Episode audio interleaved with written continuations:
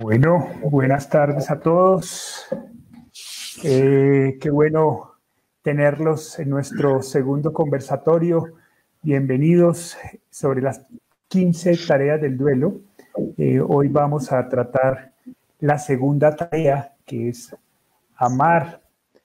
Eh, el conversatorio pasado, hace una semana, a esta misma hora, estuvimos tratando la tarea número uno, que consistía en expresar eh, y hablamos sobre las tres decisiones que planteábamos durante esa, esa tarea, ¿no? Que era dejarse estar, permitirse llorar eh, y el llanto como un proceso natural del proceso. La segunda decisión era, hombre, listo, llorar está bien, pero busquemos también un mecanismo eh, diferente al llanto donde podamos también expresar nuestras emociones, bien sea a través del arte, eh, alguna afición, algún deporte, cualquier, cualquier otra actividad que, donde también pudiéramos desahogar eso que sentimos. Y la tercera decisión de esa primera tarea de expresar era compartir esa emoción con alguien, entender que en este proceso seguramente no estamos solos, sino que hay mucha gente a nuestro alrededor que quiere ayudarnos y apoyarnos. Eh, hoy vamos a tratar la tarea 2, entonces vamos a dar cierre a la primera tarea, algunas cosas se quedaron, los invitamos a formular sus preguntas y en la medida que, que podamos y nos dé el tiempo, pues con mucho gusto estaremos contestándolas. Eh, y vamos a arrancar con, con, la segunda tarea. Hola, Pa, ¿cómo estás? ¿Cómo, cómo va la vida? Muy bien, Juli, muy bien, muy, muy, con, con un gran gusto de estar hoy aquí nuevamente. Qué bueno. Qué buena Qué bueno. Chévere. Hola, chatita, ¿cómo estás? Hola, mi Juli. Bien, ¿y tú? Te veo muy bien. Esos son ojos de madre. bueno, bueno, arranquemos. Qué bueno que estar aquí. Tenemos hoy bastante gente conectada y que seguramente se irán sumando más personas en la medida que vayamos avanzando. Eh, les recuerdo una vez más, si quieren formular sus preguntas, simplemente en el chat las escriben y con mucho gusto las iremos analizando y compartiendo con todos. Bien, como, como decía en la introducción, la semana pasada hablábamos un poco sobre eh, la primera tarea que hemos planteado nosotros, que es expresar, eh, llorar. A mí me quedó sonando el tema y me quedó rondando una pregunta que quisiera formulárselas a ustedes. y es, ¿hasta cuándo llorar? ¿Cuándo comienza, cuándo el llanto deja de ser algo natural, lógico, eh, evidente después de un suceso como la pérdida de un ser querido y comienza a convertirse en algo que ya no es sano? ¿Cuáles son los, cuáles son los signos? ¿Cuáles son los indicios que nos puede dar esto. Entonces, pa, no sé si, tú quisieras comentarnos algo al respecto. Sí, eh, hay, hay, un indicador muy, muy claro. Eh, el llanto deja de ser efectivo y comienza a ser dañino. Es decir, deja de ser un llanto de esperanza y se convierte en un llanto de alienación, de destrucción de las emociones cuando es una expresión de victimización y no de liberación. ¿Y cómo se sabe que me estoy victimizando? Cuando uno, eh, he tenido muchos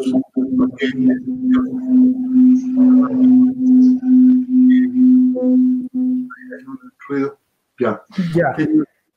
Muchos pacientes y muchos amigos con quienes estamos trabajando y estamos escuchándolos y estamos buscando salida y estamos buscando reflexiones y entonces inmediatamente, cuando ellos ven que hay una salida a su, a su, hoyo negro, inmediatamente ponen una barrera.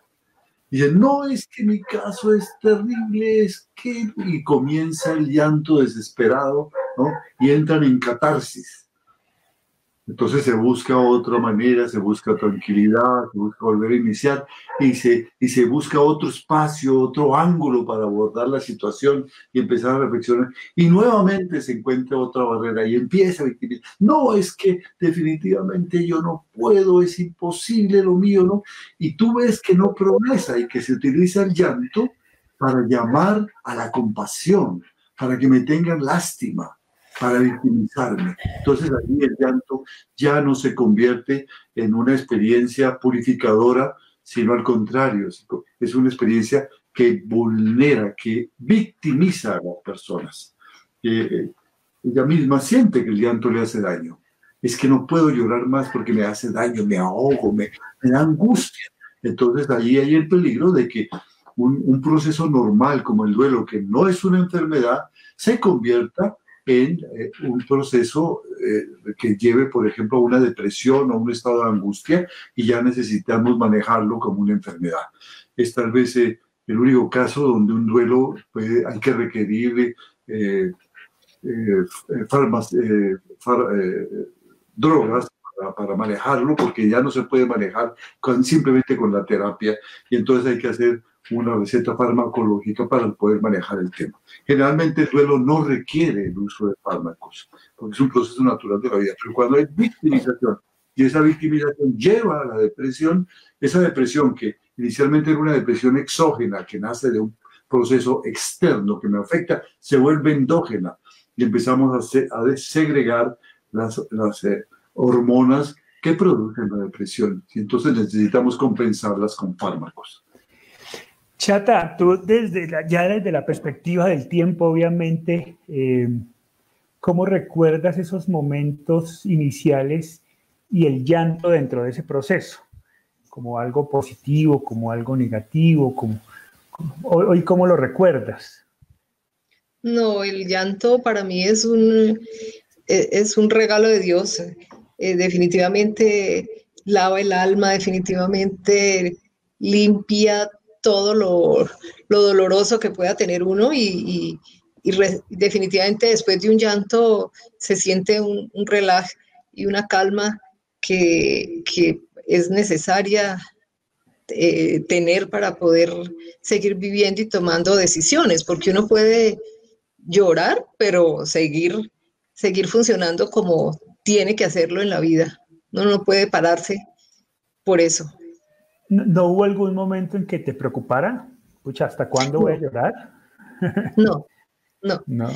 Porque eh, yo veía eso muy lógico. Yo, yo veo que si mi, el amor que yo le tengo a Alejandro es tan grande que vale la pena las lágrimas que yo derrame por él.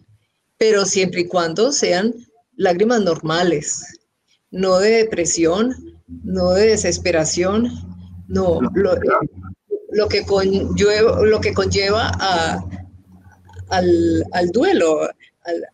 Eh, va unido el, dolor con la lágrima, eso es natural, eso es físico.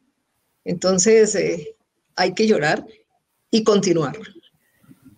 Chévere, chévere, muy bien.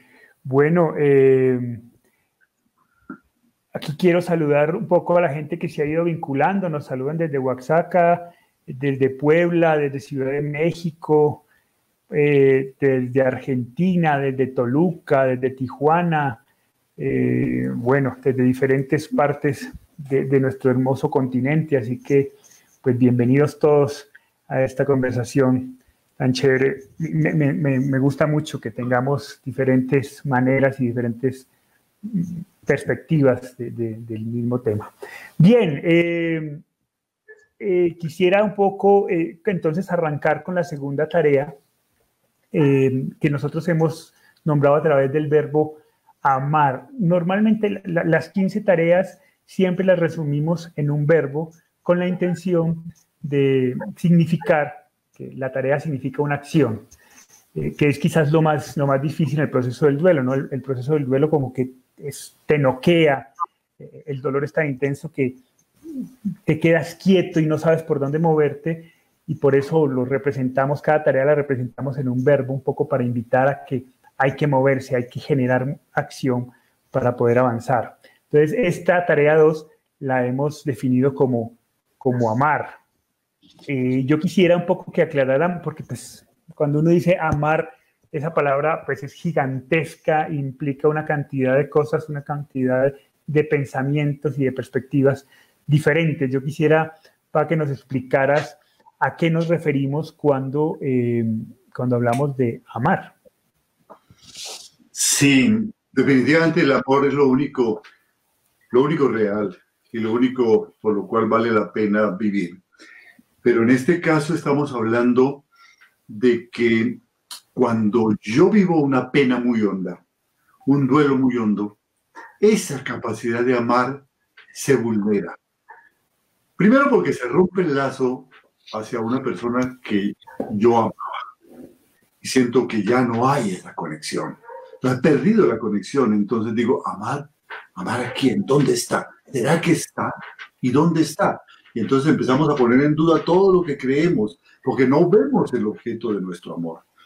Esto nace básicamente porque mientras estamos en este mundo, en esta tierra, es difícil vivir un amor incondicional, que no exige la presencia del amado. El amor que sentimos hacia los seres queridos es una, es una mezcla de, de, mucho apego, de mucha necesidad de ellos, que es lo que genera el dolor cuando ellos no están, y de amor incondicional en alguna medida, el, el trabajar por ellos sin esperar recompensa.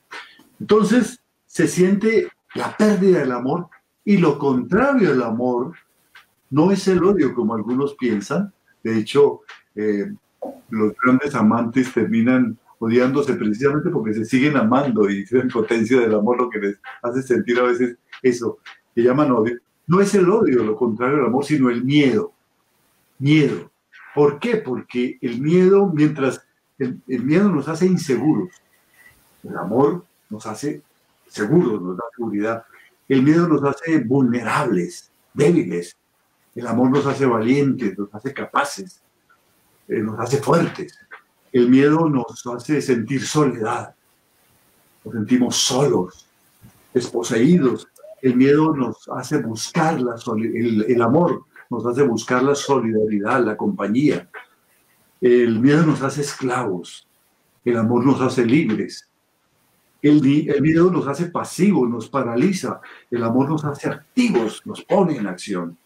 Es todo lo contrario. Entonces, cuando, cuando no se ama, cuando se pierde el amor, se siente miedo. Y de hecho, esa es la expresión que muchos me dicen, es que siento miedo. Siento miedo de no, de, no, de no volver a ver a mi ser querido. Siento miedo de no ser capaz de llevar adelante las cosas que estábamos llevando juntos. Siento miedo de no ser capaz de manejar la soledad. Siento miedo de que pase el tiempo y mi vida pierda el sentido que él le daba. Tengo temor a afrontar la vida. Me siento débil. Siento que la pena vivir. Se ha perdido el amor. Entonces hay que volver a reconquistar el amor. Y el primer amor que hay que reconquistar es el de uno mismo. Amarse a uno mismo. ¿Cómo se, cómo se vulnera en el duelo el amor a uno mismo? Eh, que, que, que golpea la autoestima y cuando se golpea la autoestima definitivamente eh, la psiquis y las emociones están completamente alteradas y vulneradas. Cuando se siente culpa, casi en todos los duelos, casi en todos los duelos aparece una culpa. Culpa hacia alguien, alguien debe tener culpa. Y si no la encontramos muy cerca, entonces la culpa la tiene el destino, la naturaleza, la vida, Dios, algún ser mm, más lejano. Pero hay alguien que tiene la culpa o nos sentimos nosotros culpables, por lo que hubiéramos podido hacer es que si lo hubiera llevado al médico cuando él me dijo, tal vez no hubiera pasado de otra parte, y empiezo a sentir culpa. Y eso es, eso es, en cierta manera es arrogante, porque nosotros no tenemos tanto poder como, tener, como para tener en nuestras manos la vida de un ser humano. Muchas veces lo que vemos detrás de esto es que hicimos lo que teníamos que hacer en ese momento. Lo que teníamos que hacer, que eh, nadaba entre, entre dos abismos. El uno, eh, el sentir que no quiero aceptar lo que está pasando. Ese dolor, eso que me dijeron que posiblemente tenía un cáncer, no, no debe ser así, no debe ser tan grave. Entonces, eh, ¿para qué? ¿Para qué hacer cosas eh, grandes, imposibles? No, seguramente con un pequeño tratamiento todo, todo va a salir adelante, con fe, con entusiasmo. No quiero aceptar esa realidad pero la realidad se va imponiendo.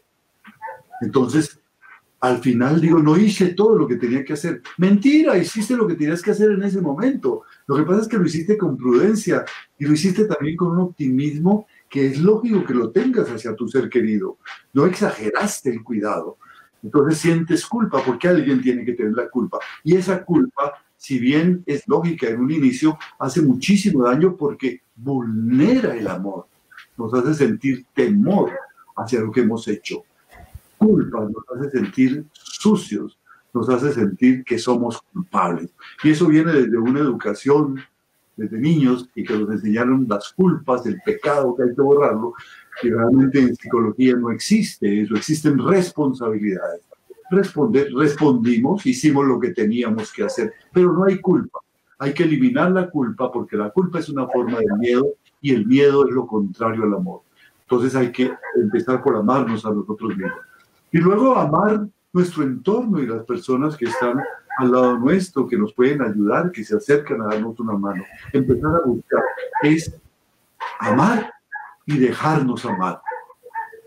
Encontrarnos con el amor, sumergirnos en el amor. Necesitamos el amor. Esta es la energía que hizo posible el universo y hay que volver a conectarse con eso ahora que nos sentimos desolados y en el abismo. Chévere, chévere. Vamos a saltar un poco de temas regresando al pasado porque Laura Fuentes nos formula una pregunta bien interesante que no quiero pasar por alto, ¿sí? Eh, no quisiera pasar por alto y quisiera que, diéramos mayor claridad al respecto, ¿no? Además me parece que es un punto interesante porque siempre el llanto juega un papel preponderante en, las primeras etapas del duelo. Laura nos pregunta, ¿cuál es la diferencia entre las lágrimas normales y las lágrimas de depresión? ¿Qué es lo que las hace diferentes? Sí, lo habíamos la, en, la introducción. Cuando yo mm, estoy eh, llorando, como dice Laura, las lágrimas normales, hay un momento en que termino y me siento, me siento liviano, me siento libre. Y la expresión es, bueno, bueno, ya, ya, ya, ya me desahogué, decimos, vamos para adelante, volvemos a trabajar, nos damos un abrazo, gracias por este momento, volvemos a Esa es, esa es la sensación cuando las lágrimas son normales. Lloramos con esperanza de, que esto va a salir, de que, de que esto no será para siempre. En cambio, cuando nos sumergimos en la depresión, las lágrimas nos ahondan más, nos hunden más. Y entonces seguimos y seguimos y lloramos y continuamos llorando y, y buscamos espacios para llorar en solitario y entre más lloramos más nos sentimos mal y decimos es que no puedo contener, es que no puedo y terminamos en un proceso de angustia. Luego nos agotamos en la angustia y entramos en depresión. El, el resultado de las lágrimas no son la expectativa y la esperanza y el cambio, sino de que cada día estoy peor y cada vez que lloro me siento más triste. Cuando tienes esa sensación, es necesario buscar ayuda para que alguien me vea, me ayude a ver la vida desde otro punto de vista. Chévere, mi, esposa planteaba una diferencia bien, bien interesante, ya que es, psicóloga, me decía la, la, diferencia está fundamentalmente en la esperanza, ¿no? Eh, las lágrimas normales siempre surgen con, con esperanza, con un deseo de que algo cambie, de que algo va a ser mejor, de que algo va a suceder, ¿no? mientras que las lágrimas producto de la depresión sencillamente mm, te presentan un panorama completamente oscuro, donde no hay un futuro, donde no hay un sentido más allá de lo que está pasando ahí, que, que es negro, ¿no? Esa, esa sutil diferencia es bien interesante. Es normal llorar, es natural llorar, es deseable llorar, pero siempre detrás de ese llanto tiene que haber como un, un sentido de, esto debe tener algún sentido, no lo encuentro ahora, no lo veo, pero debe haber algo diferente a lo que estoy sintiendo en este momento, ¿no? Yo veo, yo, veo que las lágrimas ahora que están en ese tema interesante, eh, tienen, están respaldadas por un sentimiento, porque al comienzo del duelo uno llora con rabia, con, con desesperación, con, con desasosiego, con, después es, con tristeza. Entonces tiene un montón de sentimientos detrás de esas lágrimas normales eh, que, que, salen durante el duelo y, pienso que esas son muy curativas. Chévere. Sí, había otro, había otro elemento. La evolución de las lágrimas pueden ser hacia la depresión o hacia la trascendencia es muy interesante que cuando uno ha elaborado el duelo por la muerte de un ser querido, no es que deje de llorar, uno sigue llorando. La diferencia es que cuando llora, llora de gozo, de felicidad, de evocación cuando lo recuerda. Todo lo que ha cambiado mi vida, todo lo que enriqueció mi vida a esa persona y lo que sigue enriqueciéndola su evocación, el reto que me planteó con su, con su muerte. Entonces lo recuerda uno como algo que le enriquece y sigue llorando, pero son lágrimas en donde la esperanza está invadiendo, está llenando tu corazón. Seguimos llorando. Muchas veces estoy en una terapia o estoy hablando con un paciente o en una conferencia y evoco algo de mi vida y se, me encharcan los ojos, pero, pero de felicidad, de saber que hay tantas cosas hermosas que, que, que, que, surgieron de ese dolor cuando logramos como, como el alquimista transformar el plomo en oro, ¿no? Transformar el, el dolor en amor. Entonces las lágrimas son diferentes. Hay otro elemento que me hacía caer en cuenta de ella que también creo que es vital, un poco para dar pistas y saber la diferencia y, encontrar cuándo debo buscar ayuda, ¿no? Y es el tiempo, ¿no? Eh, cuando las lágrimas definitivamente colman todos los tiempos y todos los espacios y no hay otra posibilidad diferente. Y el llanto es eterno y el llanto eh, es omnipresente, omnipotente. Hombre, ahí creo que hay, un, hay, un, hay, un, punto de alarma que es muy, muy importante para, para comenzar a buscar una ayuda, ¿no? Así es. Lloro a todas horas, no puedo trabajar, no puedo amar, no puedo estar con mi familia porque a todas horas estoy llorando y me piden un reto, no, no, no lo acepto, no quiero, quiero estar inactivo, quiero estar solo para seguir llorando. Ahí hay una señal de alarma muy, muy notable. Bien, interesante. Hay un comentario que obviamente por, por cariño lo quiero, lo quiero también tratar, de Juan López, eh, que es mi primo, eh, y hace, hace ya algunos, algunos meses, ya casi un año, no sé cuánto tiempo, creo que un año a cumplir.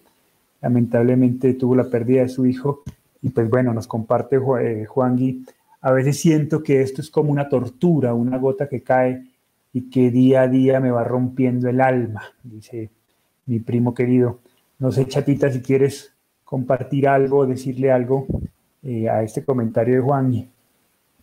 Ay, mi Juan, yo, yo te entiendo porque eh, lo, tuyo está muy reciente y, esos hijitos merecen todas esas lágrimas y, y, que se rompa el alma y que acaben con uno, pero que levante uno de, de donde cayó, en el del hoyo profundo, y siga la vida.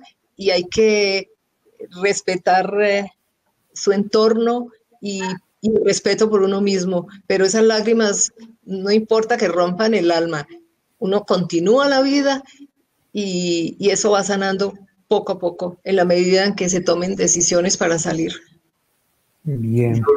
Yo le diría, Juan, algo que mencionamos en una tarea anterior, eh, o una tarea posterior a esta, pero que ha sido, hemos trabajado en los videos, y es eh, el cuidado del lenguaje.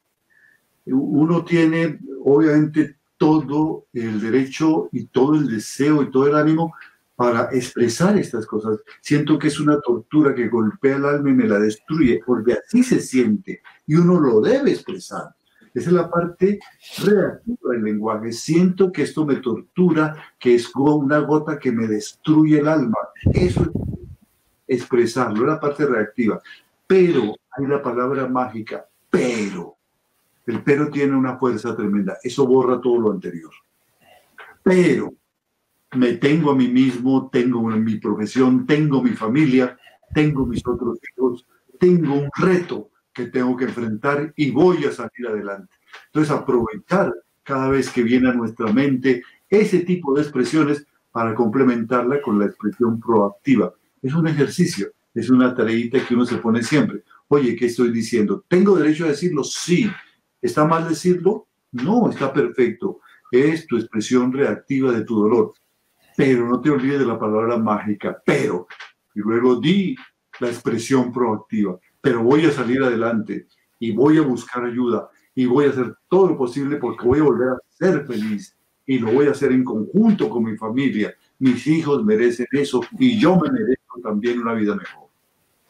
Aquí, aquí vale la pena también con el comentario de Juan Gui mencionar y, recordar a, a, Víctor Frank, ¿no? el hombre en busca de sentido, cuando cuenta su experiencia en un campo de concentración, evidentemente un ambiente de tortura más allá de, la imaginación humana. Eh, y Víctor Frank lo que, lo que recupera es, es la capacidad de decidir a pesar de que el acontecimiento estaba más allá de todo entendimiento humano, ¿no? Incluso en un campo de concentración, en medio del sufrimiento y el dolor más absurdo, más increíble que la humanidad haya experimentado en toda su historia, aún en, medio de ese, de ese espacio, eh, Víctor Frank planteaba la libertad de decidir. Él en particular planteaba tres decisiones, ¿no? Primero, salir vivo de ahí, segundo, ayudar a otros a salir de ahí, y tercero, aprender algo de esto, es decir, trascender esa sensación de tortura que uno experimenta eh, para, para, para, que esto comience a adquirir un nuevo sentido y reelaborar un, proyecto de vida mucho más interesante. De hecho, para nosotros el tubo de escape, sin duda alguna, es este que estamos haciendo aquí, ¿no? Es el deseo de comenzar a servir, de, que la muerte de mi hermano no, no, no fuera como la de cualquier, cualquier cosa, ¿no? Sino que esto tuviera sentido y nos invitara a compartir esto con, con otros para ayudar de alguna manera. Entonces, incluso, Juan, en, en, los, en, los, espacios de tortura, pues es, queda la opción última de poder decidir. Y, y, esa, y esa posibilidad de decidir es tan fuerte, tan fuerte, tan fuerte, que transforma la realidad. Dice Frank también una, una frase tremenda, dice, todos aquellos que encontramos algo que podíamos hacer después para que este sufrimiento volviera una, una ayuda a los demás, a los dolientes, todos aquellos que encontramos una razón para seguir viviendo, estamos vivos. Los demás fueron exterminados. Pero no fue la SS la que sino su incapacidad para tomar la decisión de trascender. Así, así, es, y de hecho ese es el fundamento y esa es la raíz y lo interesante de nuestra propuesta, ¿no? En las 15 tareas. Finalmente, cada una de las tareas la traducimos en decisiones cotidianas porque ese es el objetivo. Finalmente, el duelo debe llevarte a modificar tu, tu vida a través de tomar decisiones, aprovecharnos de esa libertad humana que nadie nos la puede quitar em, para poder tomar decisiones. Por eso, un poco retomando nuestra tarea 2 de amar, nosotros planteamos en esta tarea específicamente tres decisiones. Eh, la primera es, hombre, sigue comunicándote con tu ser querido, escríbele una carta, mantén ese, ese diálogo, es un, es, un, poco una manera de ir reconstruyendo una nueva, una nueva forma de, de, mantener el contacto con aquella persona que, que, ya no está físicamente. La segunda decisión es eh, permitir el apoyo de otras personas que sin duda alguna aparecen a nuestro alrededor. Algo de eso lo tratamos en la, en la eh, en el conversatorio pasado, pero déjate ayudar, déjate ayudar, no estás solo, ¿no? Un poco esa, ese interés de victimizarnos a veces eh, también recae en que, ah, nos sentimos solos y estamos solos y, y, no hay nadie que nos pueda ayudar. Y casi siempre resulta ser una mentira. Siempre hay alguien a nuestro alrededor que quiere estar ahí presente ayudándonos. Permitamos que eso suceda. Eh, la tercera decisión es comenzar a observar el entorno con, con otros ojos, ¿no? Eh, y comenzar a aceptar los momentos de alegría del mundo, ¿no? Yo recuerdo mucho, que yo tenía 15 años cuando muere mi hermano y la casa era triste, pero detrás de una ventana estaban mis amigos jugando y riéndose. Y ese proceso de comenzar a entender que el mundo sigue girando y que no se hundió con uno es importante porque uno tiene la posibilidad de volver a estar en ese mundo, ¿no? Eh, la cuarta decisión que proponemos es consentirnos, ¿no? Ir a algún restaurante que queramos, comprarnos la ropa que queramos, es un poco volver a recuperar esa autoestima que seguramente se ve golpeada. Y la quinta eh, es volver a, decidir socializar con los amigos. Eh, al respecto, yo quisiera eh, escuchar a la chata, o que nos cuente si tú, algún, si, tú, si tú tuviste en algún momento en esos primeros meses la oportunidad de reconstruir la manera como te comunicabas con mi hermano. ¿Escribiste alguna carta o cómo, era ese, cómo fue ese proceso? No, para mí desde un comienzo, Hugo Alejandro ha sido mi compañero eterno de vida. Todo lo comparto con él, todo le hablo, le digo ayúdame. Eh, una vez, una noche muy reciente, salía para, para Unicentro y era ya seis de la tarde y me da pavor salir después de las seis de la tarde. Entonces, ¿qué dije, Hugo Alejandro? Lo único que Julián no está, Hugo no está, estoy sola, eres el único que me puedes acompañar y con tu compañía me voy tranquila. Y me fui para Unicentro tranquila, hice mis vueltas y feliz porque iba acompañada por Hugo Alejandro. Y hace 30 años que, que él sigue acompañándome en todo instante, Él es mi luz, Él es mi guía. Yo funciono pensando lo que Él, le gustaría que yo hiciera y, me siento, porque yo sé que Él está sonriendo y está diciendo, mamá, así es que eh, debe ser la vida, así te conocí, fuerte y, y segura en tus cosas y me siento muy feliz que mi muerte no haya contribuido a tu destrucción. Entonces, yo soy feliz con mi tato al lado, lo llevo en mi corazón en cada minuto, en los sueños, a todo instante. Está Alejandro más presente que ni cuando estaba presente físicamente. Cherpa, ¿algún comentario sobre esa primera decisión que es volver? lo, planteamos nosotros en una acción muy concreta, ¿no? De, hombre, tómate la, tarea de, de, sentar, de escribirle una carta a tu ser querido ¿Algún comentario? ¿Cómo fue también tu proceso? Eh, recuerdo que Alejandro me escribió una tarjeta para el, último día del padre que estuvo acompañándonos. Una tarjeta que todavía conservo, en la que básicamente me dice, mm, comienza papá y lo tacha y pone amigazo. Eh, hiciste todo lo que tenías que hacer. Si hubieras dejado de hacer algo, por pequeño que fuera, yo no sería el hombre feliz que soy. Gracias, amigazo, por haber hecho todo lo que tenías que hacer para educarme y para hacerme feliz. Esa, eso lo recuerdo. Cuando él murió, me sentí en la obligación de, seguir haciendo lo que tenía que hacer, porque ahora él estaba, habitaba mi corazón, habitaba mis recuerdos. No, no, muere la, la, relación con la, con la muerte. No termina la relación con la muerte, está permanentemente. Entonces empecé a, reflexionar, a estudiar, a participar, a abrirme a otras nuevas ideas. Estudié psicología, empecé a escribir. El primer libro lo empecé a escribir de a poquitos porque sentía que tenía que continuar ese reto, tenía que seguir comunicándome con él y que él hubiera querido que hiciera eso.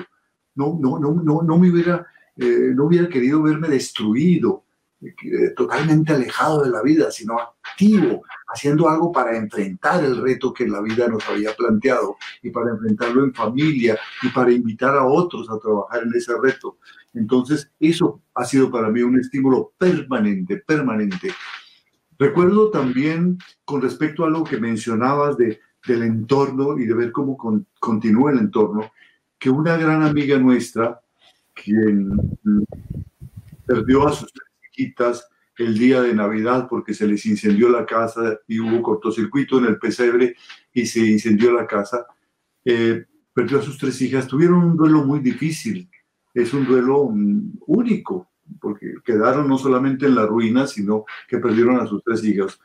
Sin embargo, mm, ellos han elaborado el duelo de una manera muy sabia y han aprendido muchísimo. Y escucharla hoy en día con toda la sabiduría que plantea lo que vivió y cómo fue evolucionando, es una maravilla. Y en los primeros días la fui a visitar al lugar donde trabajaba. Ella era profesora en un colegio. Y entonces estábamos allí hablando y se acercaron unas niñitas de su salón que nos estaban escuchando. Y ella me dijo, no, te invito a un salón de, visitas para que podamos hablar más en, confianza y más en, sin tanta interferencia. Y entonces entramos a un salón eh, y me empezó a decir que lo más terrible para ella era ver que había niñas de la edad de sus hijas que seguían siendo felices y por qué sus hijas no habían tenido ese mismo derecho y por qué ella tenía que enfrentar a esas niñas de la misma edad de sus hijas que seguían siendo felices. ¿Qué había pasado allí con la vida y con la justicia para que tuviera que vivir eso? Y que eso le daba rabia, que sabía que eso era irracional, que eso era injusto, que eso era infame, pero que sentía esa rabia. No quería que el mundo fuera feliz porque su, su tragedia era muy grande, su pena era muy grande. Y mientras me decía eso, ella estaba de espaldas a la ventana y entonces le, dice, le dije yo, mira la ventana. Volteamos a la ventana y las niñas de su, de su salón, pequeñitas, de 6 a 11 años, estaban allí pegadas sus naricitas contra el vidrio a la expectativa de qué estaba pasando con su maestra, porque eran conscientes de que su maestra sufría y ese señor había venido a ayudarla seguramente a ver si su maestra volvía a sonreír. Y cuando ella volteó a mirarla, sonrieron. Y le dije, mira, ahí están tus hijas, ahí están tus nuevas hijas. A ellas las tienes que amar como has amado a tus hijas ellas siguen más vivas que nunca. Ese es ahora tu reto. El entorno puede volvernos egoístas, el entorno nos puede abrir al mundo, al dolor del mundo. Aquí hay mucha gente que está sufriendo y tal vez mucho más que nosotros. Y tenemos un tiempo para nuestro dolor, pero también es un reto para que esa experiencia se comunique y sirva a otros. Bien, es Seidin Moncada, desde Nicaragua, nos cuenta una experiencia y nos hace una pregunta. Dice, perdí a mi papá hace dos meses. Siento que el dolor está intacto. A veces siento estar bien, a veces no siento que es una realidad. Eso es parte del proceso del duelo. Aún siento que no acepto la realidad. ¿Qué podemos decirle a Seidin? Sí, sin duda alguna que es parte del proceso del duelo, pero lo que debe uno preguntarse inmediatamente es, ¿estoy haciendo algo? A mí me gusta siempre citar la famosa frase de, de Einstein. Locura es pensar que puedo conseguir algo diferente en la vida empeñándome en hacer lo mismo. Muchas veces uno deja que el duelo pase como una cosa mágica, que con el tiempo tal vez me pasa, no, hay que tomar acción, hay que empezar a hacer las tareas del duelo. Si yo empiezo a hacer las tareas, el duelo vuelve a evolucionar. Dos meses es poco tiempo. Lógicamente que el dolor prácticamente lo debes sentir intacto, pero si empiezas a trabajar activamente, pronto verás que está, que va, está cambiando esa emoción y se va volviendo una emoción mucho más positiva, que te va planteando nuevos caminos, nuevas, nuevas expectativas, nuevos paisajes, nuevas formas de vivir. Entonces hay que empezar a tomar decisiones. para eso, apoyarse en un grupo de apoyo, apoyarse en una buena lectura, apoyarse en un terapeuta, no porque estemos enfermos, sino porque si no tiene uno u otra ayuda, apoyarse en, ahora tenemos grupos de apoyo virtuales, el chat que, eh, que tenemos en este momento es de gran ayuda la gente derrama mucha compañía, nos dice cosas y siempre las dice con el ánimo de ayudar. Entonces participar en esas cosas y a recibir eso con apertura, no cerrar el dolor para evitar la victimización, sino a, ver, vamos a ver qué hay aquí. Y vas a encontrar muchísima sabiduría en palabras de muchas personas aparentemente muy humildes y muy sencillas, Ahí está la sabiduría. A veces los niños nos dicen cosas maravillosas sobre la muerte y nos animan a salir adelante. Entonces hay que abrirnos, hay que creer que es posible volver a vincularse a la vida de una manera activa para hallarle sentido. Hay que creer que es posible volver a ser feliz. Pero hay que hacer cosas, hay que trabajar. Chata, dentro de las decisiones que planteamos hay una que a mí siempre me ha parecido que es de las más complicadas de asumir, ¿no? Y es eh, como volver a socializar, ¿no? Volver a, aceptar que, los amigos pueden tener protagonismo, que, podemos reír, que podemos sentarnos un poco a, tomarnos un vinito, a, reírnos de un chiste. ¿Qué tan difícil fue ese proceso para ti? No, eh, gracias a Dios para mí desde un comienzo fue sanador esa, contacto con mis amigos y con, con la compañera, con la mamá del, del, otro muchacho que iba con Hugo Alejandro, hicimos como un lacito de amor desde ese mismo instante y conversábamos todo el tiempo de ellos dos, contábamos la historia de ellos, nos íbamos a arreglar las uñas al salón en las dos, pero era converse y converse, nos fuimos a hacer aeróbicos. Entonces eh, fue una salvación ese contacto con, eh, con mi amiga Guío y, y, con el resto de personas que fueron tan queridos con nosotros en esos 13 días de coma. Digo, Alejandro, yo no tenía con qué pagarles a todas esas personas que nos ayudaron. De hecho, como Alejandro murió el 27 de noviembre y en diciembre, que fue Navidad, los compañeros de Hugo nos invitaron aquí, nos vivíamos en Bogotá y nos invitaron a Cali a, una comida de Navidad que ellos iban a hacer y, de paso pues a saludarnos y yo no lo dudé en ningún momento, dije nos vamos porque tengo una, mejor dicho, una gran esperanza de poder darles un abrazo y agradecerles todo ese, todo ese, ese amor que nos brindaron durante todo ese tiempo. Era, era un compromiso que yo tenía con ellos y todo, por eso seguí mi vida poquito a poco eh, con mis amigos. Y eso sí, amigos del alma que me escucharon y lloraron conmigo todo ese tiempo. Entonces eso es muy sanador y de paso se va uno metiendo en la vida nuevamente. Ya, sí, ya, aquí hay una pregunta de, de eh, Josefa Marrugat, em, que tiene que ver con esto que estamos diciendo y, me hace referencia a algo que cuento yo en el libro. Em, y es, bueno, ella pregunta, ¿qué pasa cuando llega una fecha, ¿no? un lugar? ¿Cómo lo transformamos?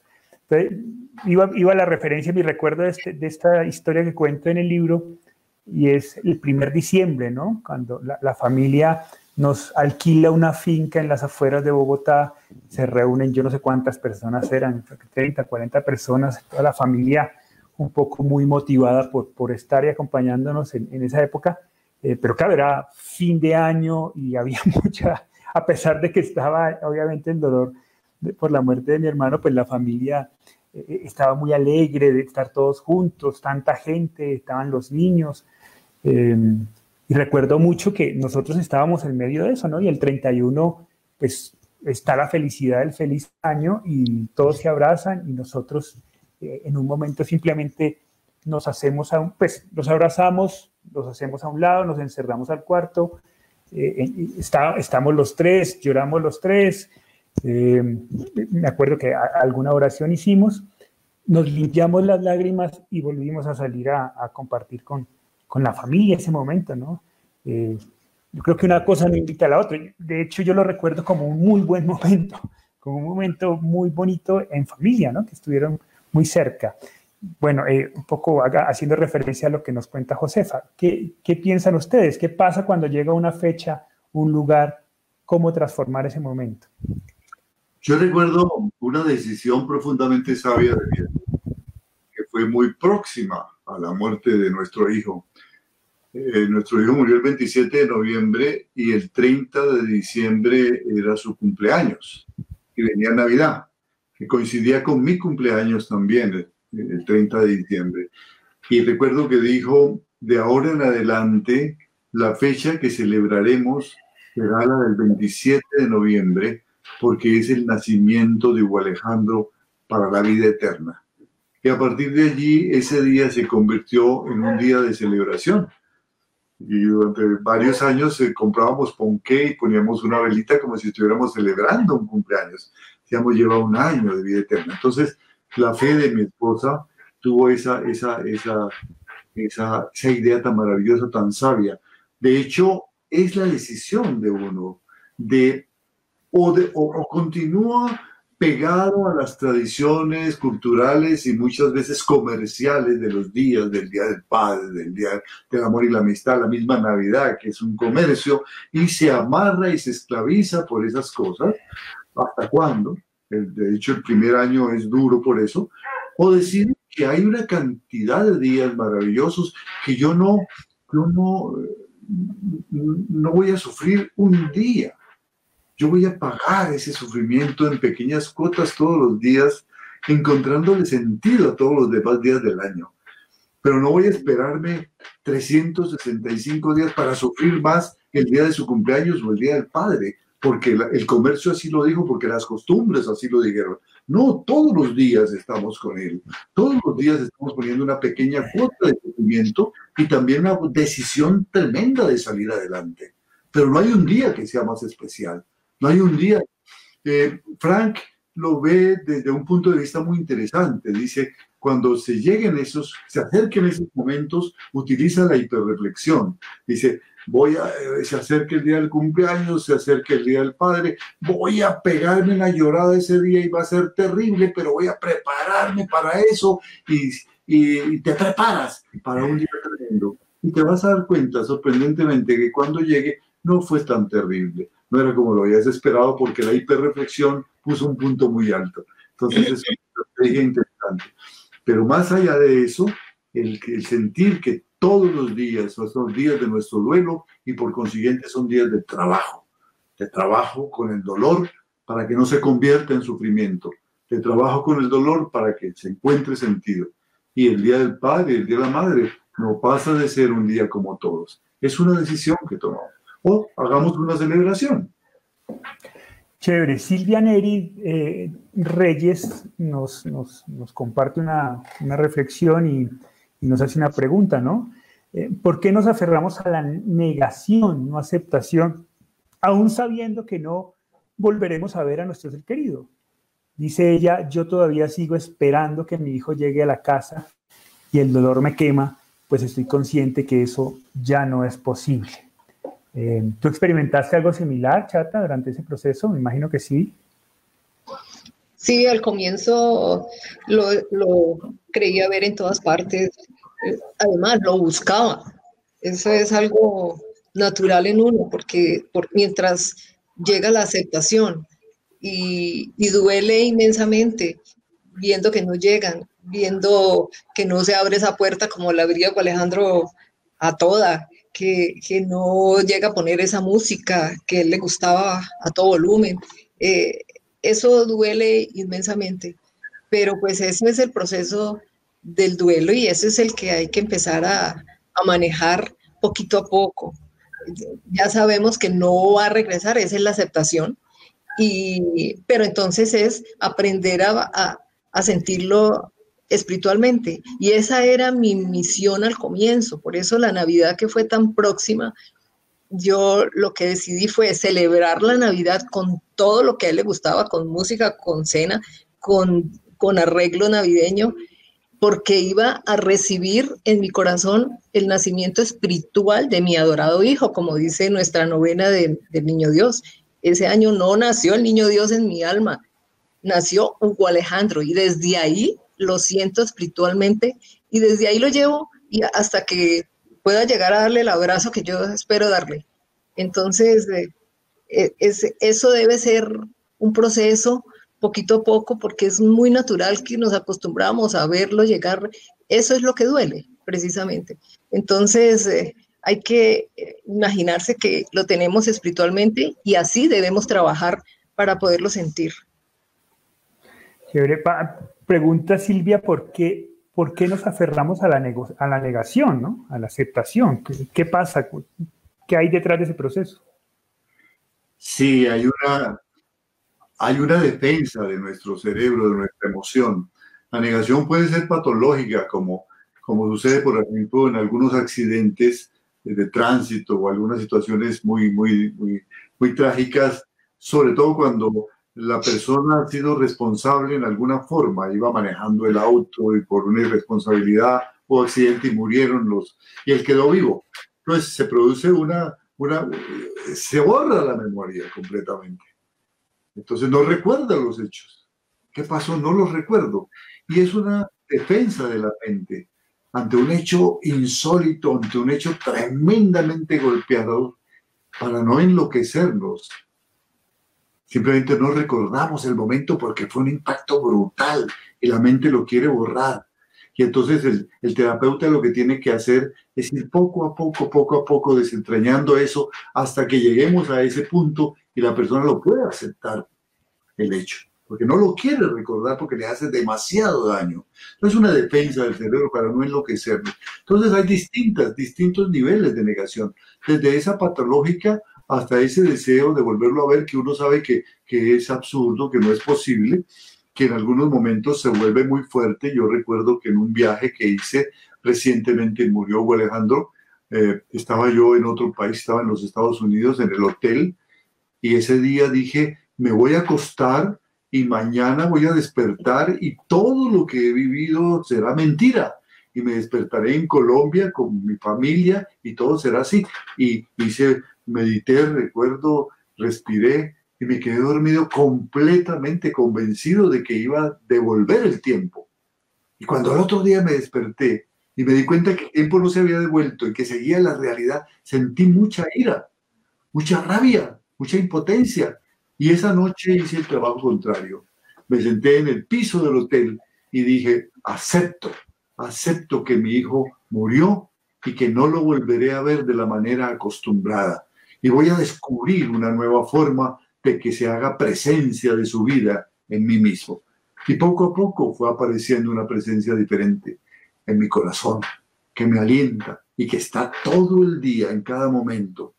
Es una presencia que no es fantasía, está ahí, con un recuerdo y una vibración que me impele a hacer cosas correctas, que me impele a ser mejor, que me impele a buscar eh, la autenticidad del amor. Entonces descubrí una presencia diferente.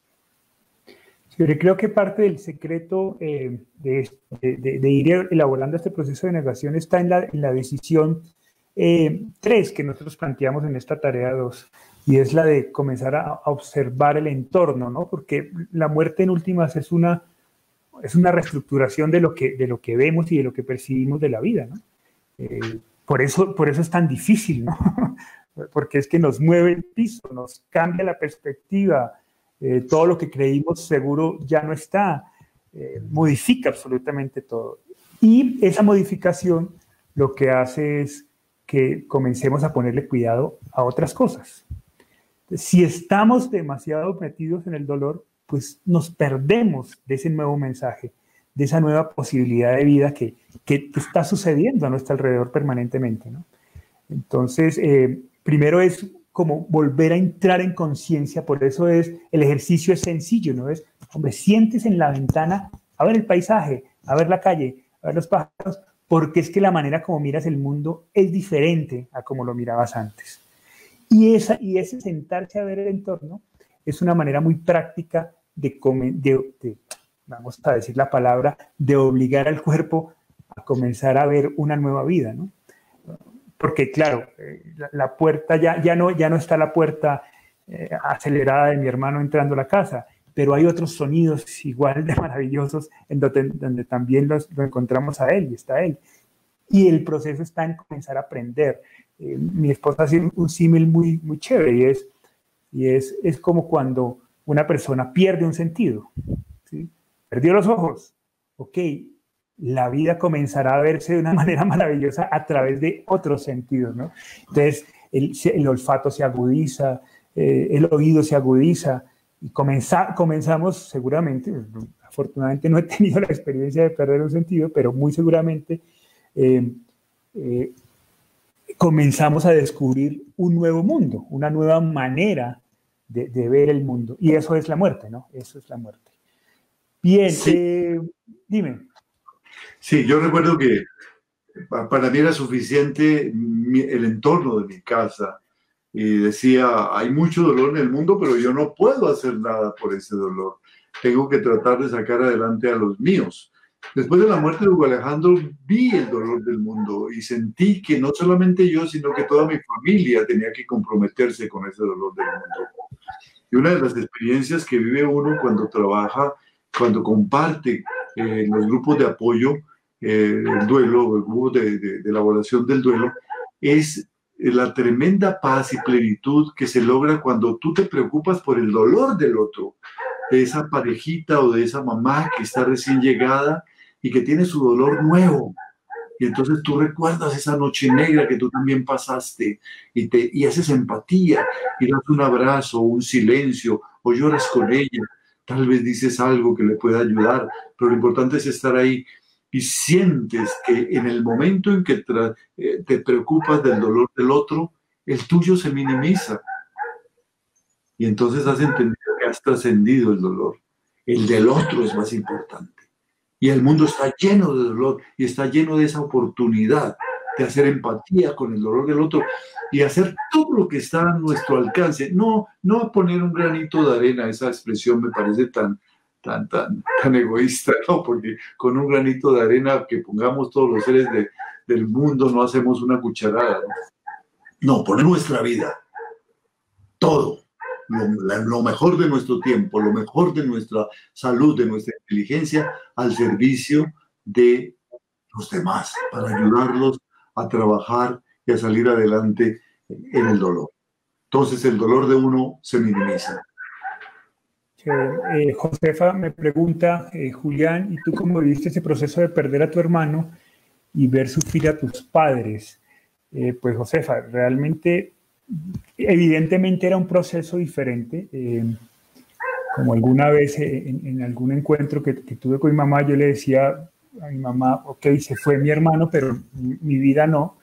Era una manera diferente de, de vivir la, la ausencia de, de, mi hermano. No era el dolor, claramente era un dolor muy profundo el que sentía, pero no era el que mis padres estaban sintiendo. A, sus papás, a mis papás habían perdido un hijo, yo había perdido un hermano.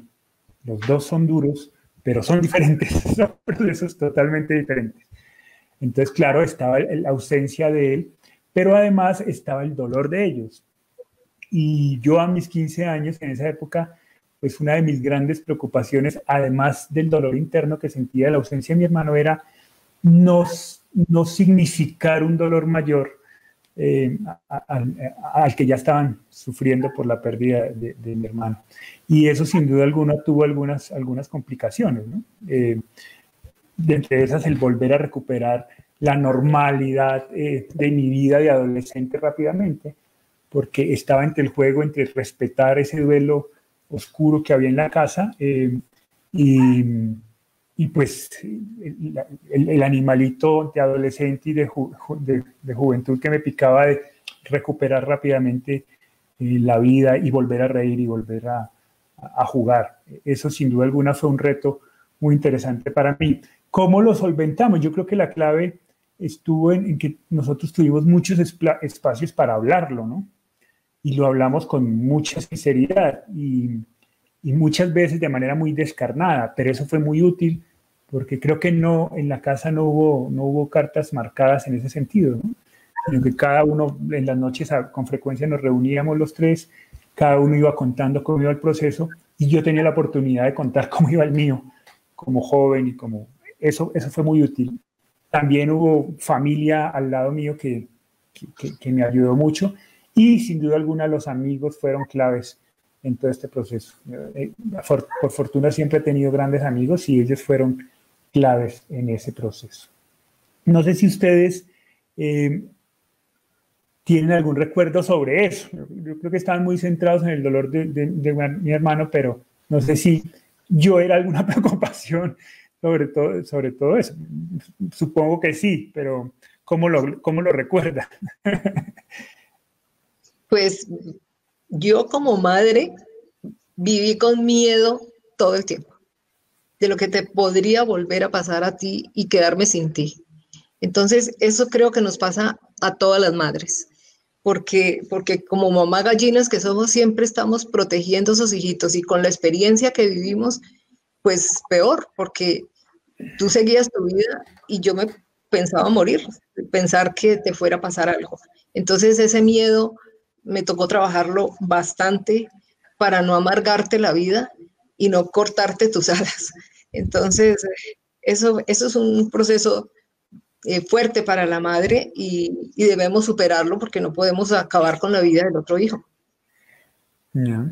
¿Para ¿tú recuerdas algo? ¿Algo que comentar? Para mí tú no fuiste una preocupación, fuiste siempre un apoyo, eh, con tu fuerza, con tu alegría. Desde aquel día, tal vez el primer día de coma de Hugo Alejandro, cuando te dije, ven acá, terminó tu juventud, terminó tu niñez, su adolescencia, necesito un hombre a mi lado. Que fueron unas palabras muy duras, pero me sentía tan débil y tan vulnerable que tenía que acudir a, la persona más cercana que, tenía yo que podía enfrentar. Entonces, y desde ese momento tú te comportaste como un hombre. Yo recuerdo cómo tratabas a todos los visitantes cuando llegaban al hospital, en esos 13 días de coma, tú hablabas con todos con una naturalidad, manejabas la situación con mucha naturalidad. Entonces yo me sentí tremendamente apoyado. Yo nunca temí que tú no pudieras salir adelante. Yo siempre creí en ti y bueno, por lo visto no me equivoqué. bueno, bueno, vamos a, tratar la última pregunta, em, porque ya se, está, se nos acabó el tiempo, pero no quiero terminar sin, sin, sin comentar la pregunta que nos hace Gesem Lascano. Eh, sabemos que existen diferentes tipos de pérdidas que se viven y se experimentan. ¿Cómo trabajas el duelo de una separación de padres con un hijo de seis años? Paz, si puedes un poco comentar a ver qué, reflexiones podemos hacer al respecto. Sí, la, separación es, es, un fenómeno de, todas las épocas, pero especialmente de nuestra época, donde el, matrimonio indisoluble para siempre ya va perdiendo poco a poco esa fuerza que tuvo en otra época, de modo que es muy frecuente que las parejas se separen. En primer lugar, la separación debe debemos hacer ver a los hijos que la separación es un acto de autenticidad, de madurez. Nosotros, dicen los padres que se separan, le pueden decir al hijo, nosotros decidimos separarnos porque había terminado el amor, porque no nos entendíamos y queríamos darte a ti un entorno de gente auténtica, de gente que pelea por su libertad y por su autonomía. Para eso es muy importante que se respete al cónyuge, así haya habido la separación. Que destaquemos ante el hijo las cosas buenas del cónyuge. No que lo hagamos a él el culpable de esta separación, el culpable de mi sufrimiento. ella es la culpable. Entonces vamos a introducir elementos de culpa. Y como hemos dicho, la culpa destruye el amor. No, tu padre o tu madre es una maravillosa mujer, simplemente que no nos logramos entender y necesitábamos tener un, espacio de paz en donde hubiera un crecimiento y una, un equilibrio emocional y vimos que lo mejor era que nos separáramos y cada uno intentara reconstruir su vida. Así te podíamos dar a ti un entorno de autenticidad. Es muy terrible ver cómo hay parejas que están celebrando 50 años de matrimonio y ha sido 50 años de tragedia, de, violaciones emocionales, de violencia, y, nunca reaccionaron, sino que simplemente se acomodaron. Entonces, cuando una pareja joven decide que eso ya no va y que basta, eso es autenticidad, eso es valentía, eso es honestidad, eso es volver a creer en la vida y hay que hacerle sentir al hijo que se hizo también por él, para darle un entorno de paz y de tranquilidad y de autenticidad y de decisiones. Esto es especialmente cierto cuando se trata de una mujer, porque en nuestros países machistas la mujer es la que tiene que soportar todas las incongruencias de su pareja hombre. Y entonces le calla y se aguanta. Y hay que enseñarle a esa niña, lo hice por ti, mi amor, o a ese niño, lo hice por ti, mi amor, para que tú aprendas a ser libre y tomes tus decisiones cuando la vida no se da como tú lo habías planeado y vuelvas a rehacer. Hay que sacar eso adelante.